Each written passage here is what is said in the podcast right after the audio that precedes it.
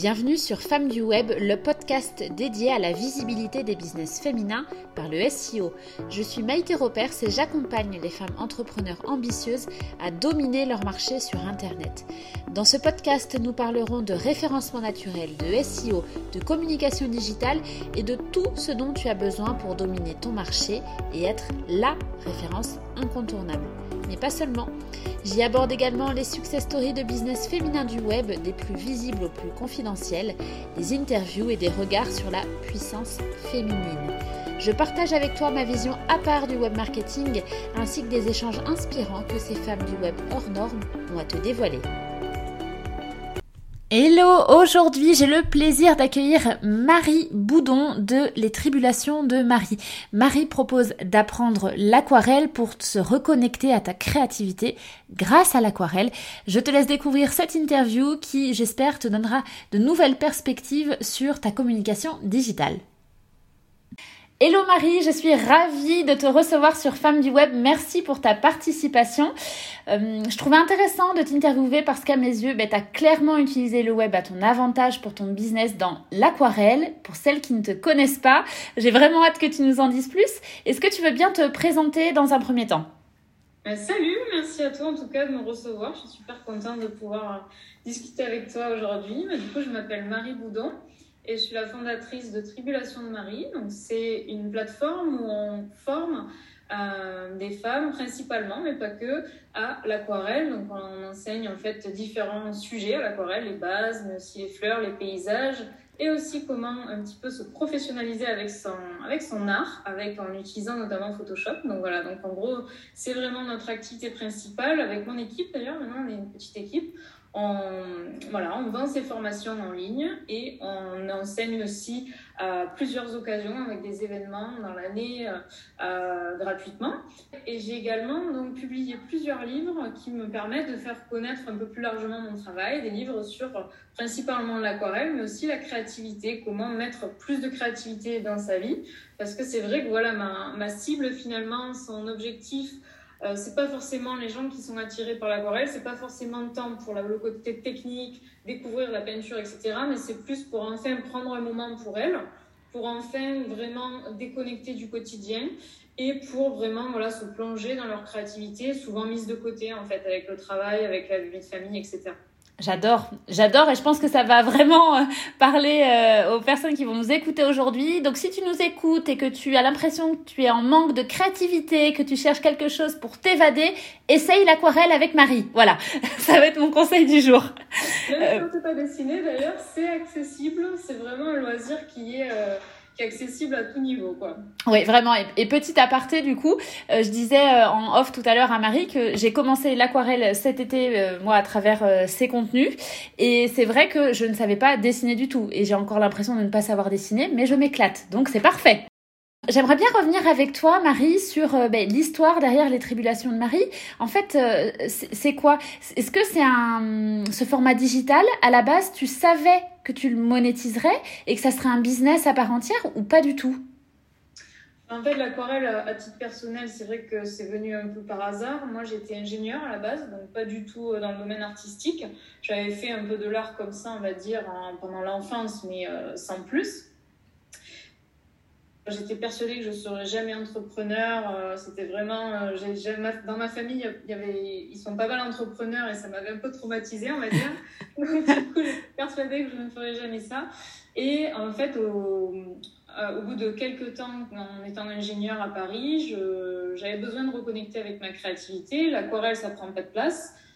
c'est rapide, c'est facile, c'est captivant, ça sort des écrans, ça sort des Excel, ça sort des PowerPoint. Donc ça m'a fait beaucoup de bien et en fait je, je documentais tout ça sur un blog. Donc c'est vraiment venu progressivement. Pendant plusieurs années c'était juste entre guillemets un blog, mmh. euh, mes tribulations du coup, mmh. euh, que je documentais sur, euh, sur internet. Et au fur et à mesure en fait mon travail a été repéré et je me suis dit pourquoi pas? C'est là où la petite graine est née, où je me suis dit pourquoi pas en faire quelque chose. Et j'avais pas mal l'image de du côté artiste maudit, ça me faisait très peur de me dire euh, je vais vendre des créations, euh, euh, ce, genre de choses. En étant ingénieur base, j'avais vraiment peur de décevoir ma famille en, devenant artiste et en devant, entre guillemets, vendre des aquarelles. Ça m'attirait pas, ce modèle-là.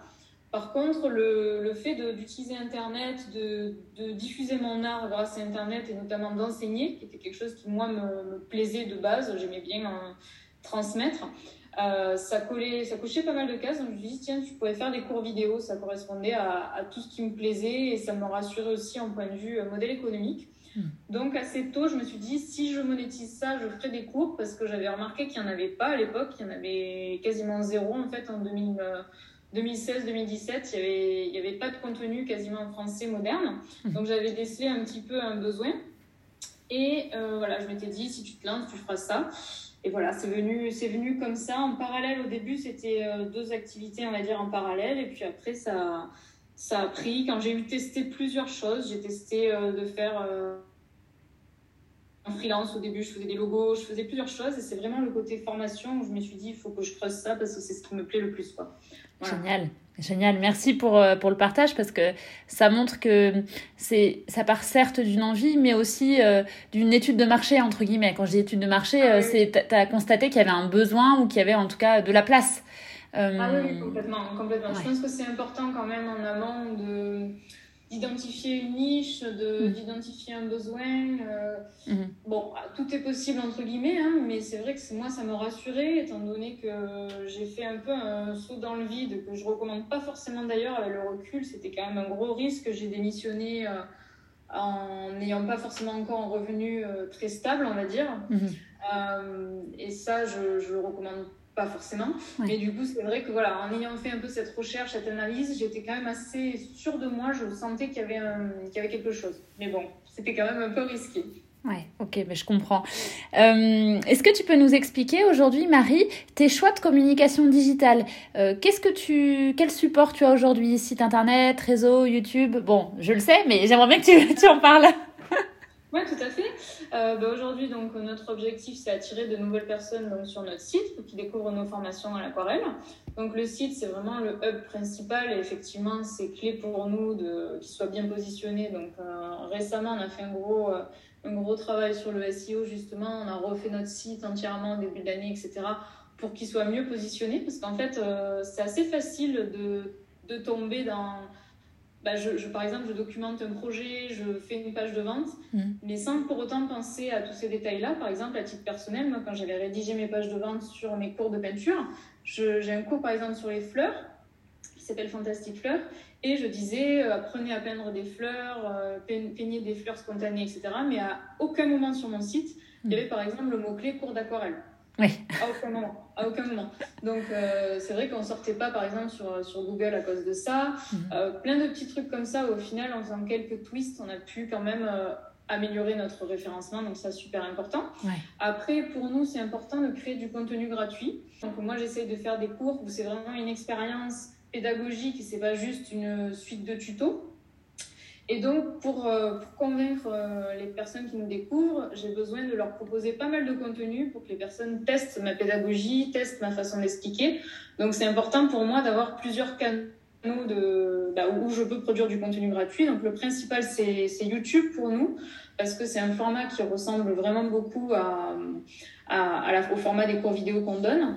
Voilà, donc euh, après, c'est pas si simple que ça de, de gérer la chaîne YouTube. C'est compliqué de réussir à trouver le juste milieu entre créateur de contenu, une personne, j'ai une personne dans l'équipe qui m'aide à créer le contenu, par exemple. Mhm. Euh, mais voilà, il faut trouver un, un, juste milieu. Ça reste un plaisir, ça reste quelque mhm. chose qui me, qui m'apporte, voilà, de la joie, etc. Donc ça, c'était pas évident, c'était un peu un défi de réussir à, à produire des, des vidéos de qualité voilà, et puis ensuite on a, on a une newsletter. Alors en ce moment, notre, notre création de contenu, on va dire, elle est un peu en pause, justement parce qu'on vit un peu des transitions dans l'entreprise en ce moment où euh, on se pose des questions sur euh, comment renouveler notre contenu. Mhm. Mais on va dire, historiquement, depuis 2016, j'ai une newsletter. Euh, quasiment hebdomadaire, on va dire. Donc ça, c'est quand même un pilier de notre contenu et notre marketing. Euh, ça, ça nous permet quand même d'avoir un lien privilégié avec, avec euh, notre base, on va dire, euh, de, de personnes qui sont inscrits. Mhm. On fait beaucoup de contenu gratuit qui nous permet aussi de, de garder un lien avec les gens. Voilà. Et puis ensuite, ben, on a aussi euh, principalement Instagram et on, on, on repurpose du coup le contenu d'Instagram sur, euh, sur, sur Facebook. Ouais. Et euh, on a aussi Pinterest. Alors Pinterest, c'est vrai que c'est des hauts et des bas, on va dire, le, la création de contenu. Euh, moi, j'ai un lien fort avec Pinterest. Je connais bien leur équipe, donc j'ai eu les, pas mal d'occasions de travailler avec eux. Mhm. Mais c'est vrai que c'est une plateforme qui est difficile à utiliser en tant qu'équipe. Mhm. Euh, on trouve les outils sont pas forcément euh, super intuitifs, les derniers outils qu'ils ont sortis. Donc, on a un peu du mal à, à vraiment se mettre sur Pinterest, mais on sait que dès qu'on utilise, ça a aucun rapport le reach qu'on peut avoir sur Pinterest par rapport à tous les autres réseaux pour nous, en tout Ouais. cas. Euh, énormément, énormément de, de reach. Donc voilà, c'est c'est- c'est un outil qui est ultra utile pour nous, qui nous apporte énormément de nouveaux, euh, de nouveaux leads, mais euh, qui est pas forcément évident de caler dans notre routine. Parfait, merci pour le partage. Alors là, ce que, ce que moi je remarque en tout cas, c'est que tu as clairement un écosystème. En partant de contenu euh, gratuit, certains tu vas les réutiliser, ben, tu parlais de contenu Instagram vers Facebook, Euh, d'autres formats que où tu sais que tu as des leads qualifiés. Alors des leads, c'est donc des personnes qui, euh, des prospects hein, finalement, qui vont laisser un Mhm. contact pour la newsletter euh, dont tu parlais par exemple. Et c'est vrai que Pinterest, finalement, sur tout ce qui est euh, visuel, c'est assez cohérent, euh, qui est voilà que ça puisse prendre euh, facilement dessus. Après, comme tu le mentionnais, vous êtes une équipe maintenant, il y a peut-être un rythme à prendre aussi, et puis des choix, euh, des choix stratégiques à faire. Quand tu as commencé au tout début, Marie, c'était quoi du coup? C'était tu dis tu parlais d'un blog, donc c'est ton site, tu documentais, tu partageais des infos. Est-ce que tu avais déjà la chaîne YouTube dès le départ? Non, j'avais pas la chaîne YouTube dès le départ. D'ailleurs, j'ai oublié le blog, mais évidemment, on continue un peu de publier des articles sur le blog euh, à un rythme moindre qu'au tout début, mais ça reste quand même un, un axe qu'on ne perd pas de vue. Mhm. Euh, au tout début, c'était vraiment un blog parce qu'à la base, mon, bah, le, le, le Tribulation, c'était un blog perso en fait où je partageais mes photos d'Erasmus, donc euh, avec ma famille. Donc voilà, c'était un peu l'origine du truc. Euh, mais j'avais pas de chaîne YouTube, non. J'ai créé la chaîne YouTube un peu plus tard avec ma newsletter. Mm. Et il n'y avait aucune, euh, on va dire, il n'y avait pas de d'objectif de, de publier une vidéo par semaine ou quoi que ce soit. C'était Mm. pas, c'était pas le but. Euh, J'ai publié quelques vidéos sur YouTube, plus pour illustrer ma newsletter euh, Mhm. à l'époque et illustrer mes articles de blog. Et, euh, et c'est venu un petit peu plus tard avec, on va dire, euh, je me suis vraiment beaucoup lancée sur YouTube euh, en 2020 avec le Covid. Mhm. Euh, parce que, bah, en fait, pour un business comme le, comme le nôtre, le Covid a été un, un propulseur. Ouais. Euh, on a, enfin, voilà, pour nous, ça a été, ça a été positif parce qu'il y a eu beaucoup de personnes qui ont, qui ont eu besoin, on va dire, de se changer les idées, de se mettre à un loisir euh, facile depuis la maison. Et nous, on avait pas mal de choses en place, donc euh, on a pu euh, produire beaucoup de contenu. Enfin, je dis on, mais à l'époque, j'étais vraiment toute seule en 2020. Donc, euh, c'est vrai que j'ai fait beaucoup de vidéos. Et en fait, voilà, c'est vrai que l'accent a été beaucoup mis à ce moment-là sur la production de contenu euh, vidéo sur, euh, sur YouTube et sur, euh, et sur Instagram. Mhm. Et c'est là où je me suis dit, euh, effectivement, j'ai vraiment vu un boost en créant énormément de contenu. Euh, je me suis dit, il faut que je garde ce modèle de content marketing Mhm. et donc euh, j'investisse là-dedans, que je recrute quelqu'un qui m'aide pour pouvoir pérenniser parce que c'était pas tenable à, à titre perso de, de produire autant de contenu toute seule en, en 2020. Quoi. Ouais, c'est Mais voilà, ouais. aujourd'hui, c'est pas si simple que ça de, de pérenniser la chose et de trouver l'équilibre. C'est d'autres problématiques qui arrivent après quand tu as une équipe et c'est d'autres choses qui arrivent. Euh, je te l'ai pas demandé tout à l'heure, mais juste pour qu'on contextualise, Marie, ça représente quoi aujourd'hui euh, ton business, alors que ce soit euh, quelques chiffres, le nombre d'élèves ou chiffre d'affaires, une fourchette ou ce que tu veux, ça représente quoi? Ouais, ben en fait, euh, on est à peu près à 7700 élèves aujourd'hui. Donc on est fiers de, on est fiers de ce résultat. Après, c'est vrai que c'est, c'est une aventure, hein, c'est-à-dire que aujourd'hui, on n'est pas non plus encore atteint, on n'a pas forcément atteint une, une stabilité. Mhm. Euh, ce qui est difficile, c'est vraiment de trouver, on va dire, l'équilibre à long terme. Et on va dire que le business a beaucoup décollé euh, ces dernières années et a accéléré, mais qu'aujourd'hui, je, volontairement, je ralentis Mhm. euh, pour vraiment trouver quelque chose de plus durable Mhm. et qui me permet d'avoir une vie perso euh, correcte, quoi, on va dire. Voilà. Oui, ça compte euh, aussi. c'est important aussi de le dire et de pas forcément euh, Aujourd'hui, on n'a clairement pas forcément les mêmes chiffres que, l'an dernier, par exemple. Mhm. Mais euh, c'est quelque chose de, totalement aligné pour moi parce que j'ai besoin de ce temps de. Voilà, j'appelle ça de rattrapage de dettes, pas forcément de dette financière, mais une dette technique, une dette d'équipe, une dette de structure, une dette de. Mhm vision, tout ça, ça arrive aujourd'hui. C'est la vie d'un business aussi. Quoi. Tout à fait. Je partage vraiment ta, ta vision, quoi qu'il en soit. Et c'est vrai que, bon, après, chaque business est différent, mais on voit quand même des similitudes dans euh, des cycles.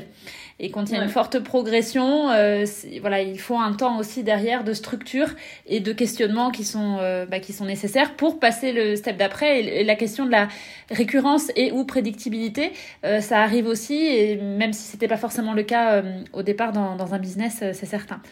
Euh, quel conseil est-ce que tu pourrais donner à une femme qui voudrait utiliser le web à son avantage pour son business aujourd'hui, qui a déjà une activité ou voilà, qui, est en présentiel par exemple Ça serait quoi ton Qu'est-ce que tu conseillerais de faire comme comme étape euh, par rapport à la communication digitale? Pour moi, c'est vraiment clé de de commencer en parallèle de son travail et de ne pas forcément se dire euh, le jour où je me lancerai. Mm. Euh, je trouve ça hyper important de construire quelque chose en parallèle et de ne pas faire, entre guillemets, souffrir ce business, ce business naissant, de, du poids de la responsabilité financière, on va dire. Mm. Euh, pour moi, c'est important de vraiment trouver, ça, ça paraît euh, presque un peu, euh, un peu panier, mais, mais, ça pourrait parfois, mais trouver quelque chose qui plaît avant tout. C'est-à-dire que c'est bien d'identifier une niche, c'est bien d'identifier euh, un potentiel, de se dire, ah là, il y a quelque chose à faire. Mais en fait, au bout de 2-3 ans, euh, si ça plaît pas, ça marchera pas. Pour la plupart d'entre nous, souvent, on veut se créer une liberté, se créer une vie sur mesure. Et s'il n'y a pas cet aspect euh, ça me plaît vraiment, je crois ce que je fais et je peux le faire sans être payé, mhm. je pense que dans le long terme, c'est compliqué. Donc, je, je, pense que dès le début, c'est important avant tout de vraiment creuser quelque chose qui nous plaît, où on peut passer, trouver sa zone de génie, quoi. Trouver mhm. sa zone de génie. Quel est mon axe Qu'est-ce qui me plaît. Et bien sûr, ça pourra évoluer dans le temps, mais dans tous les cas, si c'est pas fait dès le départ, ça sera à faire plus tard, quoi. Et une fois qu'on a cette... Euh, cette conviction-là, ça veut dire quoi? Ça veut dire qu'on commence à communiquer euh, sur un réseau social, par exemple, pour tester son idée aussi, voir si les formats nous plaisent, et ensuite on se lance? Ouais, documenter. Documenter au maximum. Moi, c'est ce que je me rends compte aujourd'hui, en fait, ne pas vouloir se faire passer pour quelqu'un d'autre. Souvent, les personnes qui nous écoutent sont des personnes qui sont euh, des marques incarnées, finalement, des marques personnelles. Et donc pour moi, c'est très important d'incarner ce qu'on qu'on apprend, de, de, documenter ce qu'on apprend, de documenter les hauts, les bas. En fait, personnellement, notamment sur les réseaux sociaux, parce que finalement, c'est là d'où peut partir un peu une entreprise, une une aventure entrepreneuriale, mine de rien. Euh, je trouve que on peut vouloir être trop parfait. Moi, c'est ce qui m'est arrivé à titre perso, ne montrer aucune faille et euh, ne pas vraiment montrer tout ce qui se passait dans l'entreprise, montrer que le côté, on va dire, euh, les produits parfaits, le, le, la communication la plus parfaite possible. Ça, je me suis rendu compte que ça, ça n'aidait pas forcément en fait euh, l'entreprise, mhm. parce qu'on est des marques incarnées justement et que en utilisant les réseaux sociaux, les gens ne veulent pas forcément voir des experts parfaits, ils veulent aussi connecter avec quelqu'un. Hmm. Et donc, euh, quand on débute, j'aurais vraiment documenté euh, ma quête, entre guillemets, presque. J'aurais dit, voilà, je, aujourd'hui, j'ai appris ça, euh, la leçon du jour, c'était ça, je me suis documenté sur ça, j'ai appris ça. Voilà, au début, c'est juste se documenter parce qu'en fait, on peut pas du jour au lendemain devenir un expert hmm. dans son truc. Et en fait, c'est en, faisant ça, je pense, qu'on connecte davantage avec, euh, avec des gens. Donc après, voilà, tester plein de choses, euh, multiplier aussi les, les opportunités, par exemple, là, en, en lançant peut-être un Insta, en lançant peut-être une chaîne YouTube. Ça dépend beaucoup, en fait, du format avec lequel on est à l'aise. Moi, personnellement, j'aime bien la vidéo, mais ça peut être, euh, comme tu as fait un podcast, ou ça peut être une newsletter. Ça dépend beaucoup de, avec ceux avec lequel on est le plus à l'aise et on a le plus de, de facilité. Super. J'adore Marie parce que du coup tu donnes euh, voilà ta vision à travers euh, ben, toi ton aventure entrepreneuriale, ce que tu en as retenu et c'est vrai que c'est pas très souvent que l'on entend euh, ce côté-là, voilà, euh, ne pas hésiter à, montrer que tu ne commences pas en tant qu'experte, quoi. et, et même après, en cours de route, finalement, tu continues à apprendre et le partager. Euh, comme tu dis, c'est ce qui permet de, de, connecter. Et les réseaux sociaux, pour ça, sont quand même, sont quand même assez adaptés, en effet. Eh bien, écoute, Marie, je te remercie vraiment d'avoir participé à cet épisode. Est-ce que, pour conclure, tu pourrais nous dire où est-ce qu'on peut te retrouver si on veut te suivre? On te suit où? Euh, avec plaisir pour me suivre, c'est du coup Tribulation de Marie, un peu partout, donc par exemple sur Instagram ou sur, euh, ou sur YouTube, euh, avec plaisir, ou via notre site. Parfait, je mettrai le lien de toute façon dans la description sous ce podcast. Merci encore Marie pour cet échange aujourd'hui. Si toi qui nous écoutes, tu as aimé cette, ce podcast, cet épisode, n'hésite pas à noter 5 étoiles sur la plateforme de ton choix. Merci et à bientôt. Avec plaisir.